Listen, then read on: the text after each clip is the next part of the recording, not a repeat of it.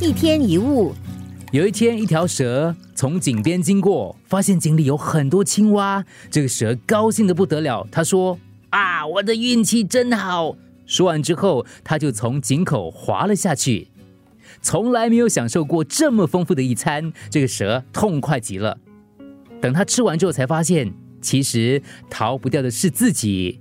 望着高高的上面的井，他后悔莫及。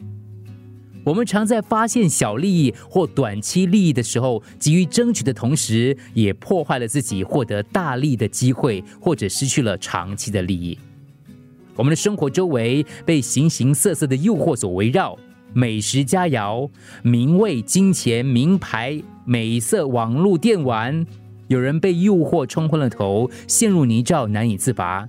有人不愿意向诱惑屈服，原因除了有坚定的意志力、过人的定力、屹立不摇的决心之外，最重要的是愿不愿意忍一下，以获得更大的利益。你是不是能够在跳之前往下面想一点？人不能只看眼前，不能只想着现在开心就好，凡事要倒过来想。你愿不愿意忍一下，以获得更大的利益？或者你愿不愿意忍一下，以避免更大的祸害？一天一物，